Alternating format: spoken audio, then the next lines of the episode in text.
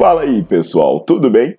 Bem-vindos ao Fitcast, Fitness com Cérebro. Eu sou Paulo Gentil, doutor em Ciências da Saúde, autor de best-sellers sobre emagrecimento, hipertrofia. Eu sou professor e pesquisador. Este canal foi feito especialmente para quem gosta de cuidar do corpo, mas não descuida da inteligência.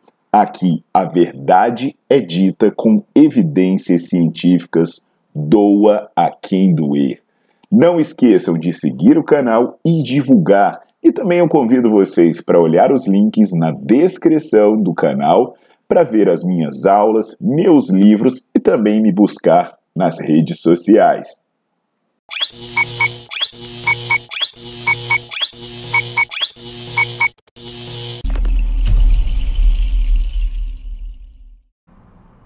Fala aí, galera, tudo jóia? Hoje eu vou falar para vocês sobre um suplemento que tem supostamente um alto efeito anabólico e também um alto efeito anticatabólico. É o HMB, ou ácido hidroxibetametilbutírico, ou o beta-hidroxibetametilbutirato. O HMB, ele é um metabólito da leucina. E como eu falei, né, é, pelos seus efeitos supostamente anabólicos ou anticatabólicos, ele é um suplemento muito consumido com o objetivo de ganhar massa muscular. Então as pessoas que fazem musculação, elas costumam tomar HMB para aumentar os resultados do treino. É massa muscular, mas também tem algumas evidências sobre ganhos de força. Ele tem né, uma história bem interessante, porque quando você analisa algumas publicações feitas na década de 90, você vai ver muito resultado positivo. Você vai ver muito resultado muito bacana sobre esse suplemento. Então, assim, é um negócio que apareceu na década de 90 e que até hoje é muito vendido é muito tomado.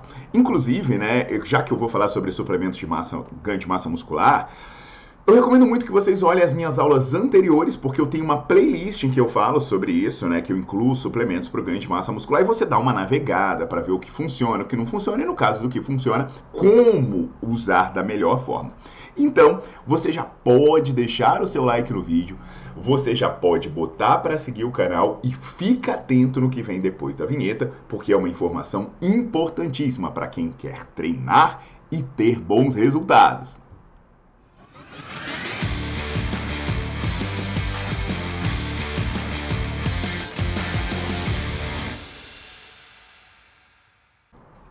Turma HMB, né? Como eu falei na década de 90, o negócio bombou, né? Puta, um monte de estudo falando bem. Cara, saíram logo uns 10, 15 estudos e quase todos falando bem. Um atrás do outro. Brrr. Só que aí, quando você analisa a coisa com detalhe, tem uma coisa bem, bem, bem coincidente em todos esses estudos. Eles tiveram a participação de um camarada, né, do meliante chamado Steven Nissen. O Steven Nissen estava basicamente em todos os estudos que falavam bem de HMB. Aí você vai perguntar quem é esse Steven Nissen. Aí você fuxica, fuxica e você descobre que o Steven Nissen é o dono da patente do HMB. E aí a coisa começa a ficar um pouco suspeita. É quando você vai olhar os estudos que não tiveram Steven Nissen, nenhum deles deu um resultado positivo. Então o HMB ficou meio ali assim, pô, isso é picaretagem, quando você faz um estudo independente, não dá nada, não dá nada. É mais uma das grandes inutilidades que a gente vê por aí.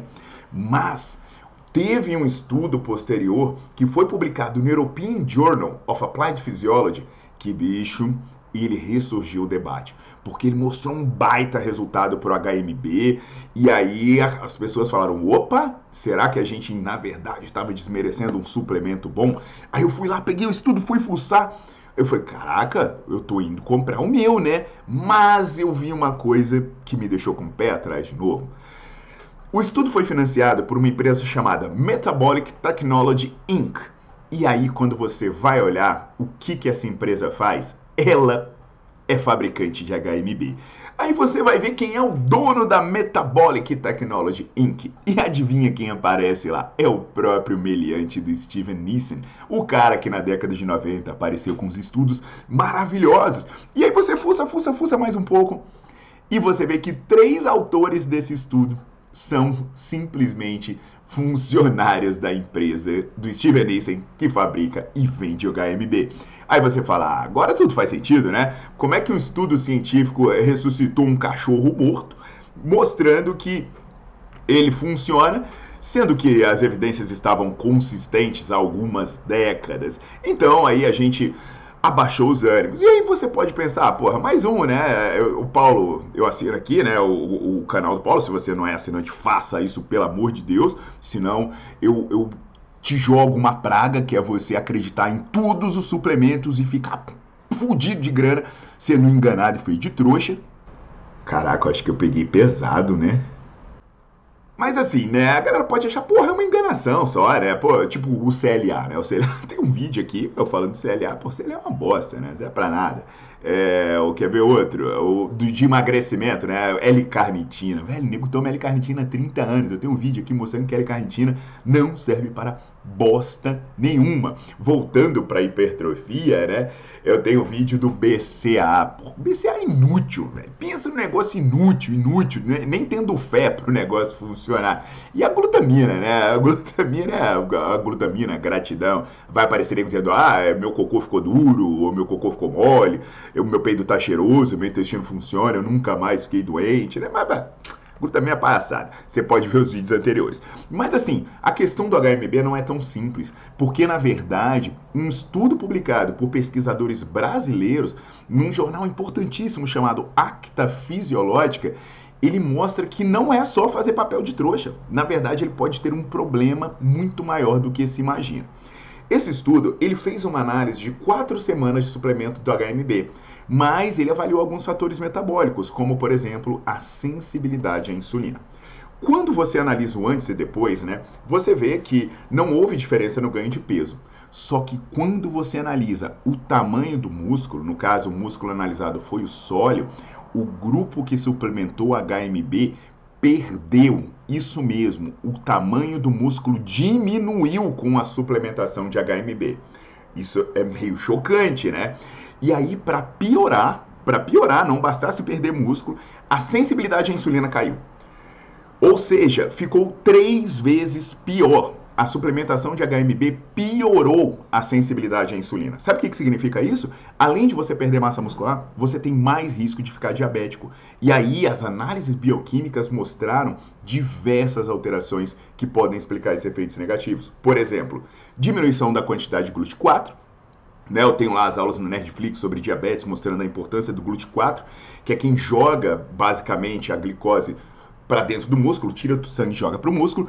É, é, prejuízo na fosforilação de proteínas do eixo emitor, que eu também tenho aula no Netflix falando sobre hipertrofia, né? No caso, a, a IRS1, a substrato receptor de insulina e a AKT, a proteína quinase B, foram prejudicadas. Então, olha só que maluquice.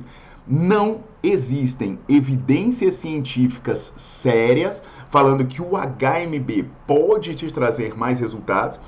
Todos os estudos que falam sobre isso, basicamente, têm um interesse financeiro obscuro e escuso por trás, ou receberam grana direta, ou tiveram a mão direta de, de fabricantes, vendedores e funcionários dessas pessoas, e ainda as evidências independentes, além de mostrar que você está perdendo dinheiro, mostra que o seu resultado pode ser prejudicado e você pode estar colocando a sua saúde em risco.